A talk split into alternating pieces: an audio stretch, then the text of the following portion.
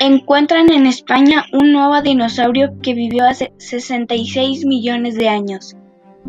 Se cree que el nuevo dinosaurio troodóntico que vivió hace 66 millones de años a final del período Cretácico fue bautizado como Tamarro insperautus, que vivió en lo que se conoce como la isla Ibero-Armórica durante la última edad mastrinciente del periodo Cretácico.